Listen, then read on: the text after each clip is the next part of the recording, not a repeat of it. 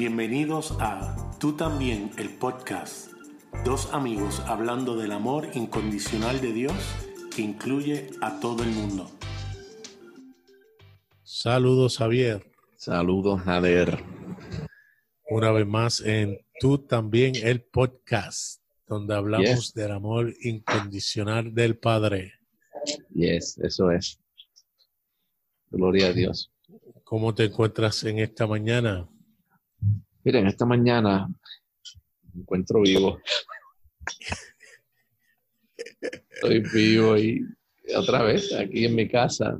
Eh, no, se me hace bien difícil utilizar la expresión disfrutando, porque realmente hoy, hoy no me siento disfrutando mucho porque esta cuarentena cada vez se hace más larga.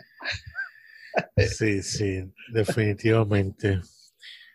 Pero hay que seguir. Seguir, hay que seguir. ¿no? no, y entender que Dios es nuestro disfrute, aunque estemos encerrados.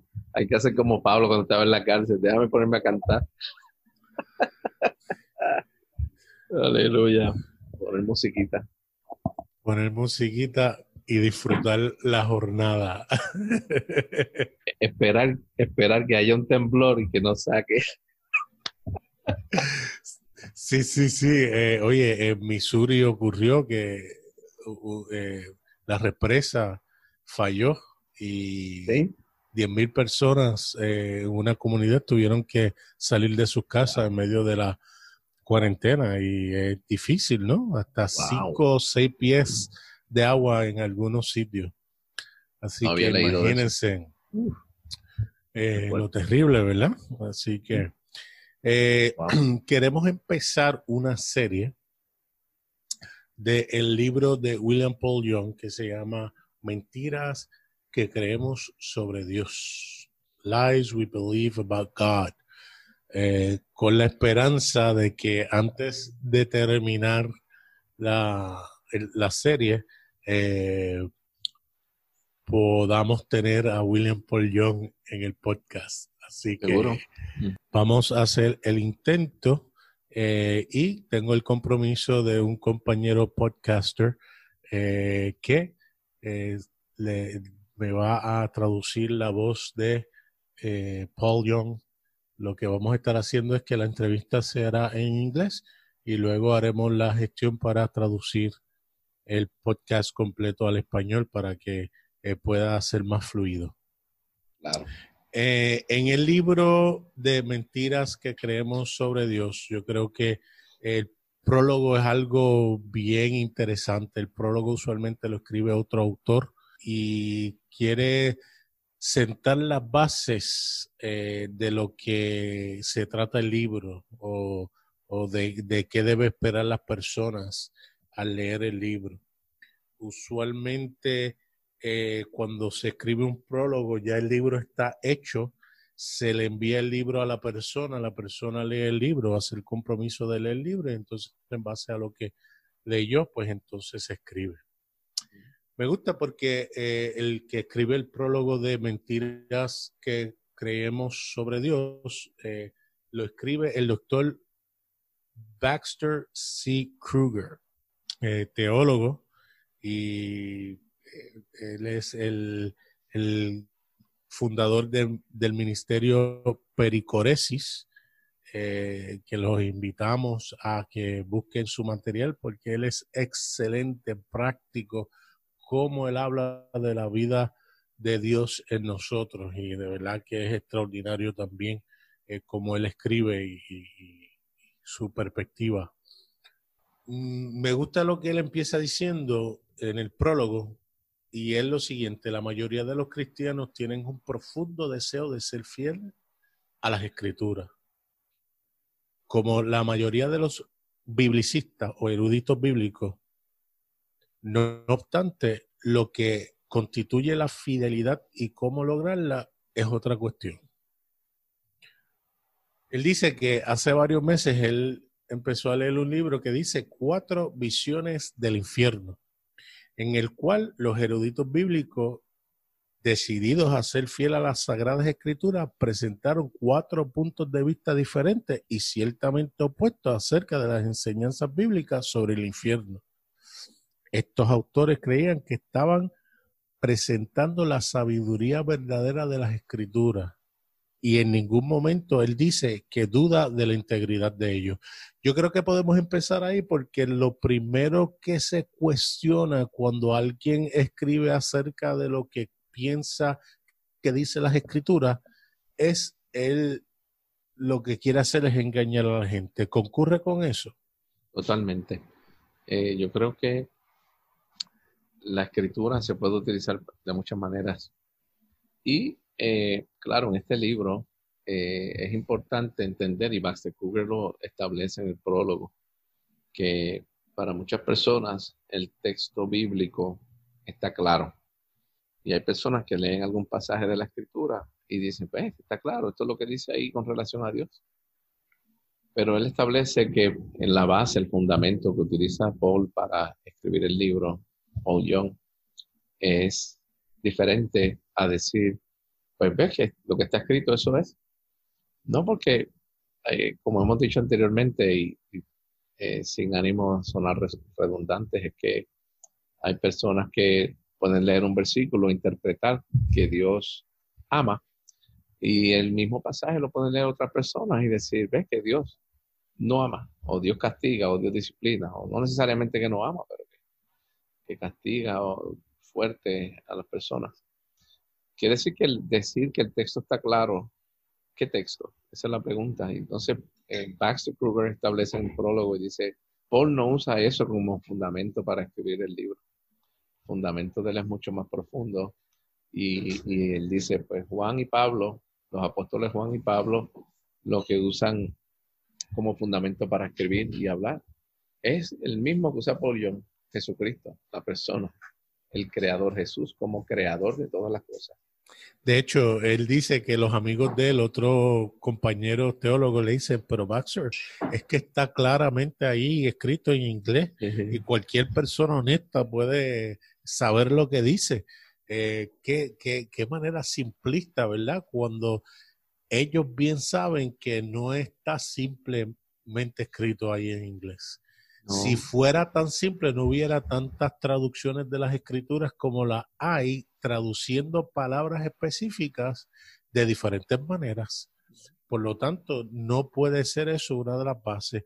Y hay otra cosa que eh, eh, me encanta, porque él dice, mira, así como nosotros no somos capaces de distinguir nuestros propios acentos, no podemos ver nuestras propias creencias, las cuales definen lo que observamos y cómo lo vemos más en una cultura hispanohablante donde hay tantos países donde se habla español, donde para mí eh, la manera que hablo no es eh, distinta eh, o tiene un acento marcado cuando otros, otras personas de otros países en Sudamérica me escuchan, pues rápido pueden señalar aquellas cosas que distinguen mi acento, como que me como la R, no digo las S al final.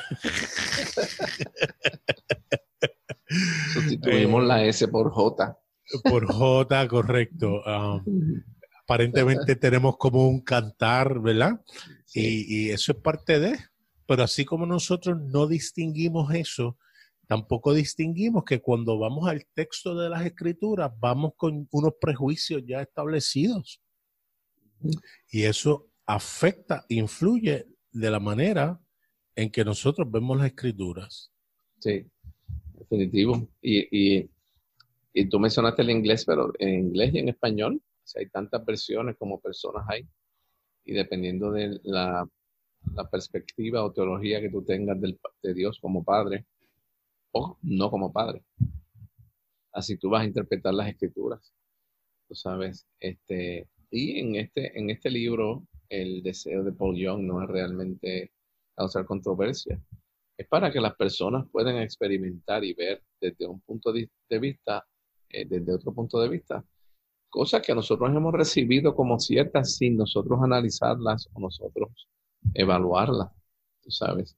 Y como te decía hace un rato, o sea, Baxter Kruger en el prólogo, establece y dice, mira, hay una base fundamental que no podemos sacar del contexto escritural y es la base de la persona de Jesús. Él es la explicación de la escritura. Él es el que interpreta el mensaje del Padre. ¿Sabes? Y, y él como creador y él como el todo de nuestra vida. De hecho, en el mismo prólogo él establece el hecho de que en el año, en el cuarto siglo, los obispos de la iglesia se reunieron para establecer quién es, esta, quién es este Jesús realmente. ¿Es un hombre? ¿Es Dios? ¿Es quién? ¿Quién es? Y en el, en el concilio de en el año 325, dicen, establecen y dicen, mira, él es, eh, él de la misma sustancia que el Padre. ¿Sabes? Esa es la expresión griega homousios topatri Quiere decir que es cosustancial con el Padre. Él es divino igual que el Padre. Él es Dios. No solamente hijo, es que es Dios también. Quiere decir que Él es el que es la explicación del Padre. Y la escritura, si se va a leer, se tiene que leer a través del filtro de la persona, el carácter y la identidad de Jesús mismo. De hecho, él citando a N.T. Wright en un libro que escribe el día que la revolución comenzó, eh, él aborda el tema acerca de lo que llama metanarrativa, que es la manera global en la cual tú vas a interpretar el resto de las escrituras.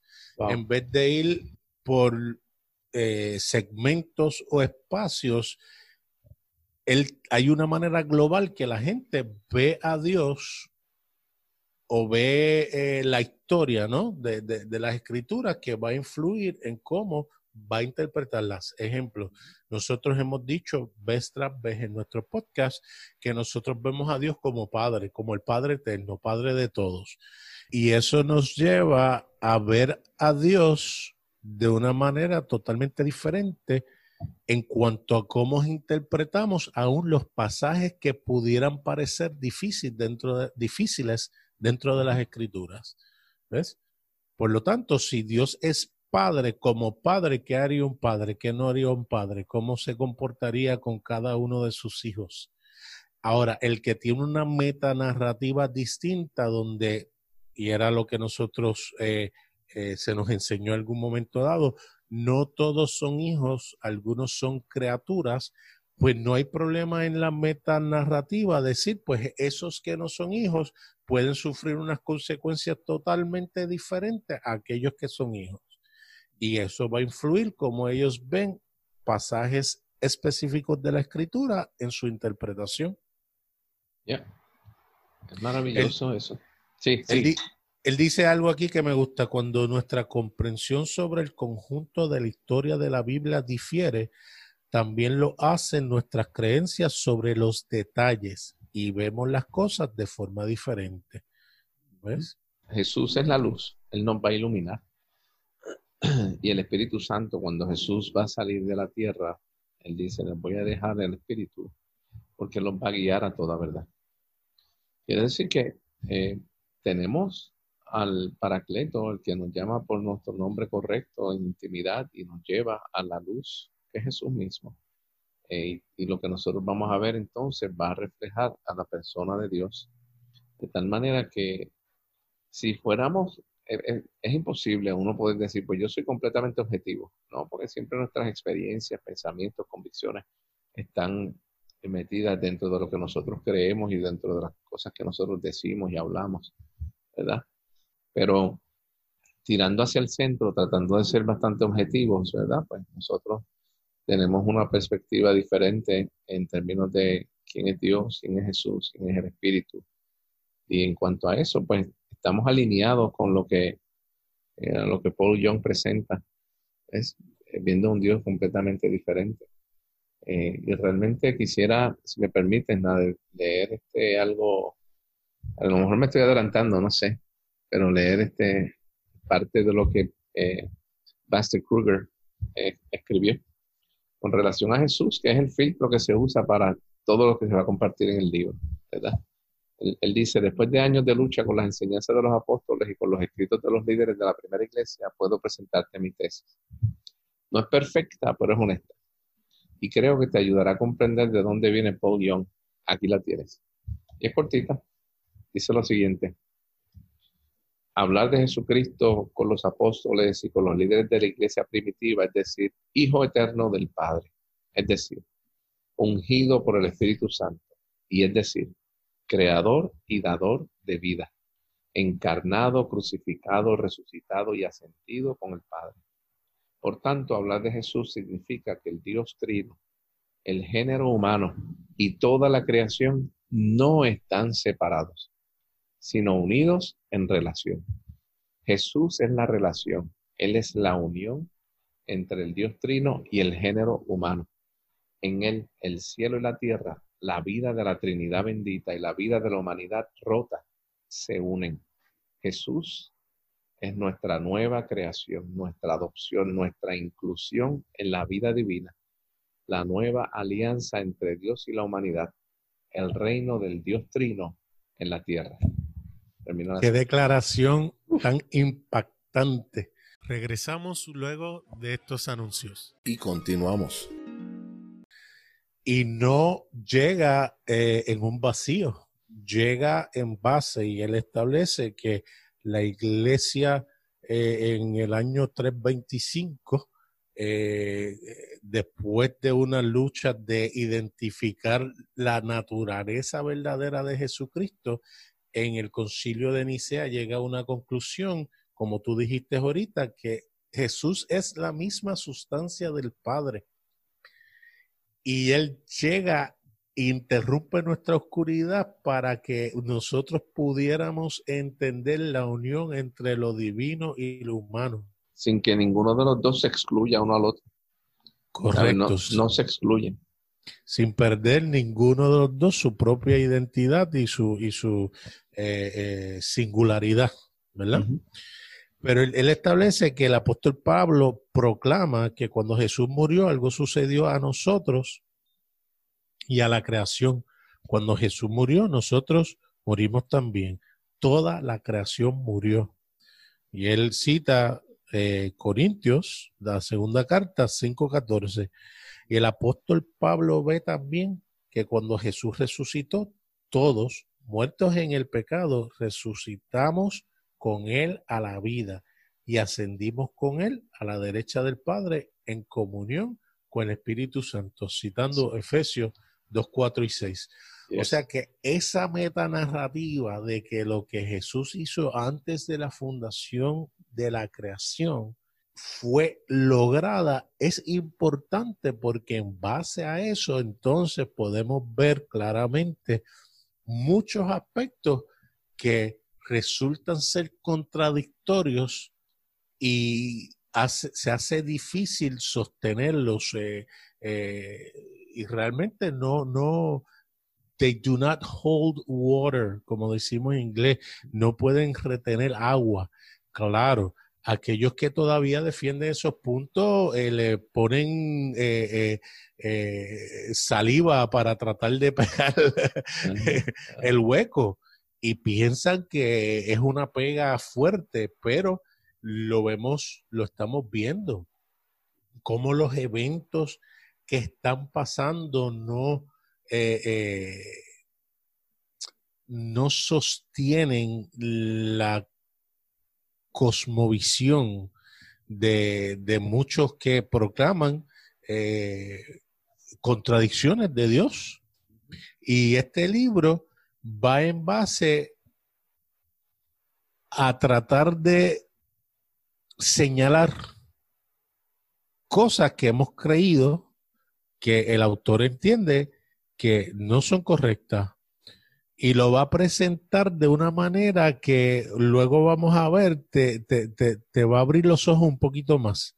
Porque en vez de decir, mira, esto es lo correcto, él va a establecer, mira, tú nunca vas a escuchar a Jesús decir esto.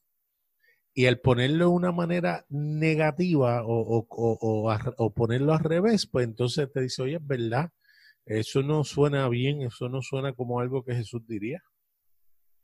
Y a lo mejor él establece que viéndolo de esa perspectiva, eh, pudieras entonces recapacitar y determinar si entonces lo que él va a presentar ¿Tienes razón o no?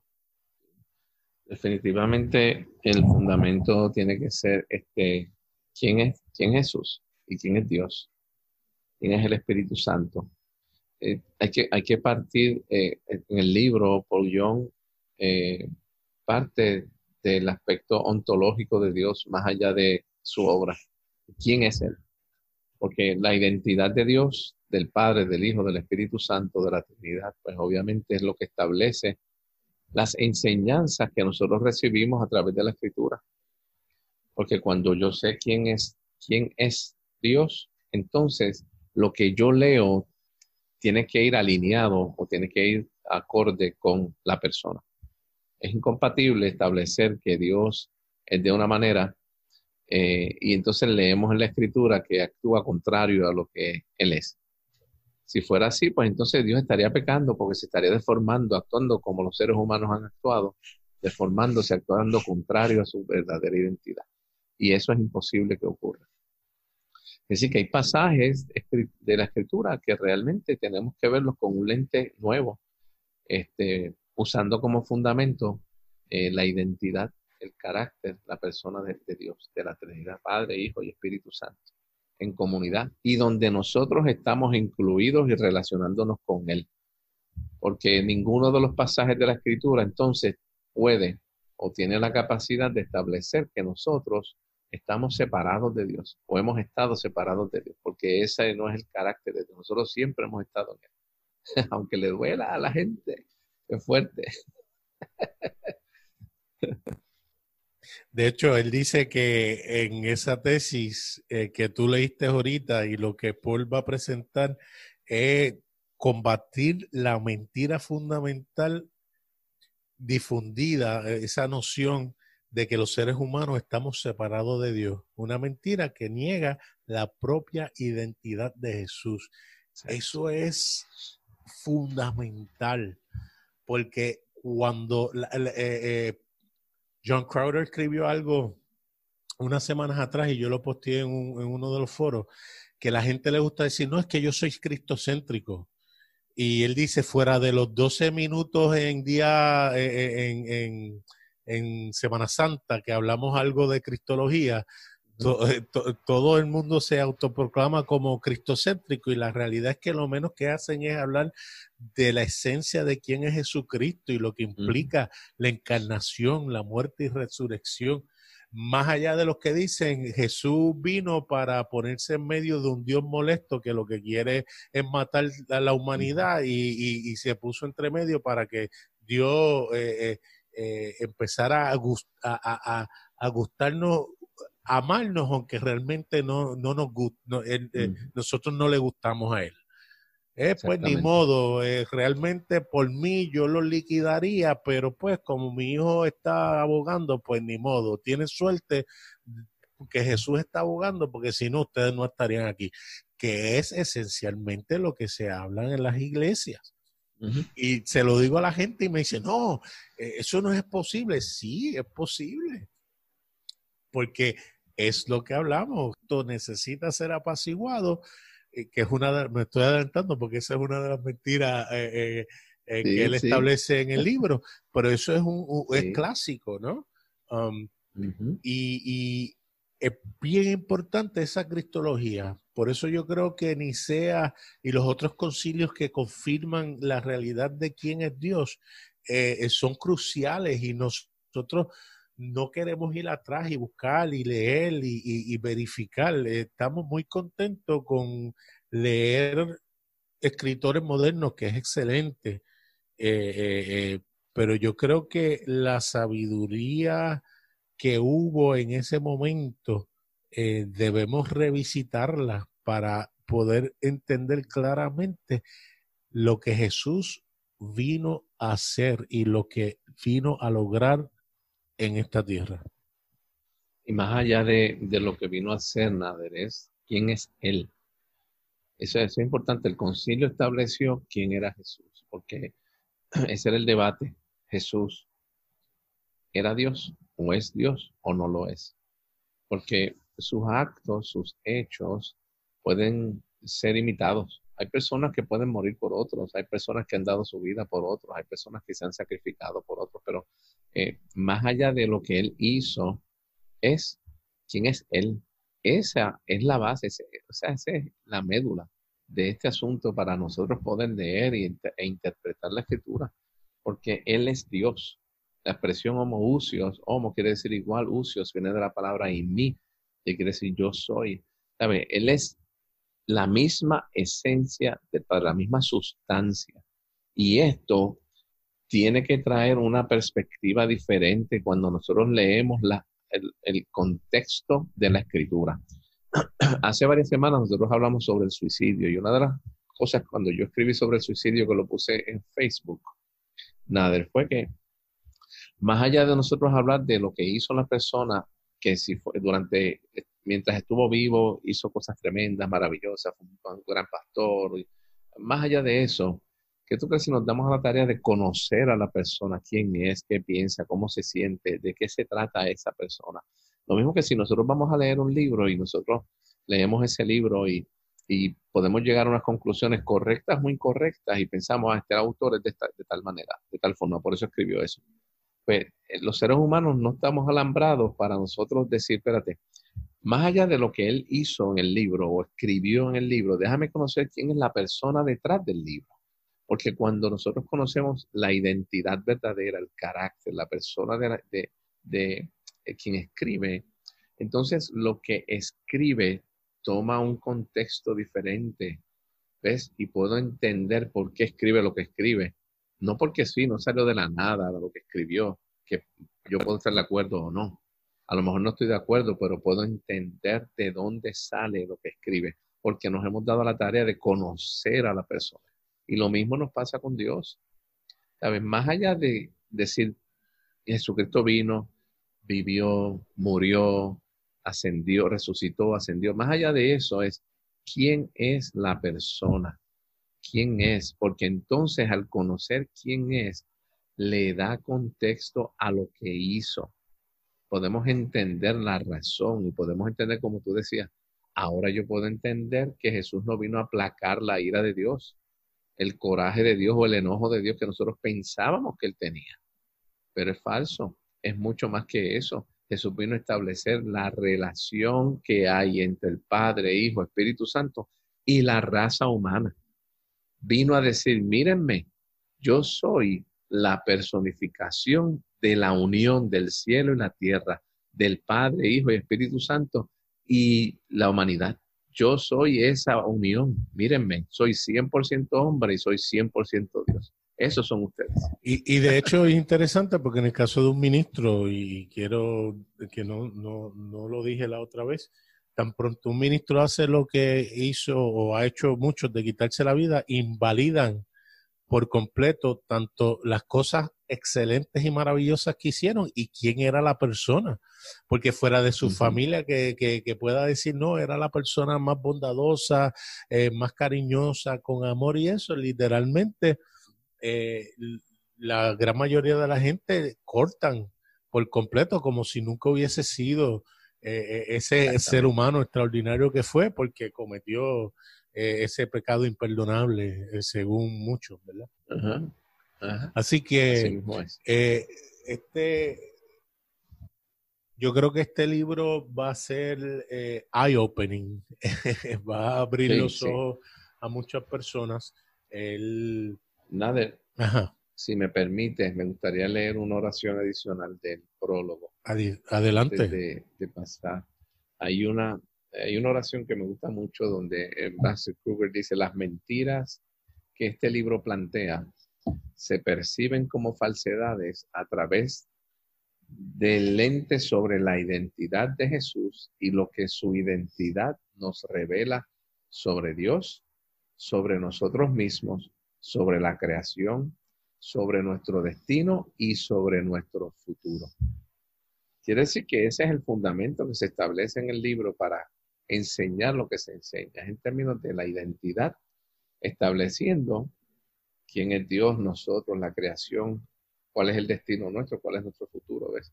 Esa es la base para establecer. Y obviamente me imagino que habrá muchos que dirán, esa palabra mentira está muy fuerte. sabes, a lo mejor es equivocaciones o errores, pero no. Son mentiras que hemos creído realmente, porque no son ciertas. Y en toda honestidad, el mismo Baxter Kruger dice, mira, yo tengo que confesar que no, no creo estar de acuerdo con todo lo que eh, plantea eh, Paul en el libro. Exactamente. Pero aún así, eh, la lectura fue extraordinaria y él dice, y la invitación es que ustedes la lean, a lo mejor ustedes encuentran que él se equivocó en algo.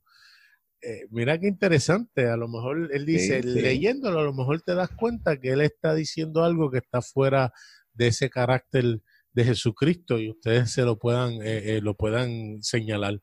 y yo creo que eso es una manera muy honesta de, de escribir, poder escribir teniendo la, posibilidad de que yo pueda estar equivocado, yo creo que es formidable. Es, tener la humildad. Ah, en un foro, y lo hemos hablado, en el foro que estamos, eh, una persona escribió un comentario y al final puso mi, mi humilde opinión. Entonces otro eh, que difería de ella puso un meme con una explosión a lo lejos y SpongeBob SquarePants que es un muñequito con el que, con el amigo de él, eh, con, unos binoculares, él dice los resultados eh, de mi humilde opinión, como que crearon una explosión. Y yo me molesté tanto que iba a decir, al menos e, e, esa persona puso que es su opinión. Yo iba a poner, hay otros que escribimos eh, opiniones dando por, por hecho que, que son eh, verdades absolutas y me iba a incluir en, en, el texto porque yo también establezco cosas que no necesariamente sean una realidad absoluta, pero de acuerdo de nuevo a mi metanarrativa o mi cosmovisión de cómo veo a Dios, para mí son eh, eh, correctas, porque no hay otra manera de verlo sin contradecir la realidad de quién es Dios y quién es Jesucristo. Eso es a mi entender, obviamente. Oye, nada, la verdad es que en términos, y esto yo creo que lo hemos mencionado anteriormente, o sea, la, el aspecto religioso que ha sido infundido en nosotros nos ha llevado a pensar en muchas ocasiones que lo más importante es decir lo que es correcto decir lo que es correcto, porque en eso es que hay verdad. Y con el pasar del tiempo y, en la relación que hemos desarrollado con nuestro Padre, hemos visto que estar correcto no es lo más importante. Y a lo mejor nosotros enseñamos cosas y compartimos cosas que en tres meses vamos a decir, no, no, estaba equivocado, estaba mal, este, eso no era así, ¿sabes? Pero en nuestra, como tú dices, en nuestra experiencia, ¿Sabes? A lo mejor estoy equivocado y no tenemos ningún problema en admitirlo. Pero la realidad es que el amor supera eso. Estar correcto o no, no es lo más importante. Tú sabes, a lo mejor hay personas que hacen podcasts que dicen, pues, vamos a contradecir todo lo que Javier y Nada están diciendo. Y no hay ningún problema con eso. Eso es tan válido como lo que nosotros compartimos porque esa ha sido su experiencia. ¿Ves? Y ha sido el contexto en donde se ha desarrollado y ha crecido. Y lo más importante para mí es que en medio de las diferencias que podamos tener con relación al libro que vamos a discutir, las convicciones que podamos tener, oye, no tenemos que estar de acuerdo con Paul tampoco. A lo mejor él enseña cosas en el libro que decimos, no, yo no estoy de acuerdo con eso. Y eso es válido también. Aquí no buscamos estar correctos, estamos buscando el que el amor de Dios prevalezca por encima de todo. Nos puedes escuchar a través de Apple Podcast Google Podcast, Anchor.fm o donde quiera que escuches tus podcasts. También nos pueden escribir a tú también el podcast arroba gmail.com o me consiguen en Facebook Nader Manastra Díaz. O a mí a través de Facebook Javier en el. Hasta, la próxima.